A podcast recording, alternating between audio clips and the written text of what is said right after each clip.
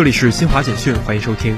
欧盟司法和内政部长非正式会议二十六号在瑞典首都斯德哥尔摩开幕。与会部长表示，欧盟目前移民形势紧张，迫切需要加强欧盟外部边界管控，增强遣返力度，并防止非正常移民。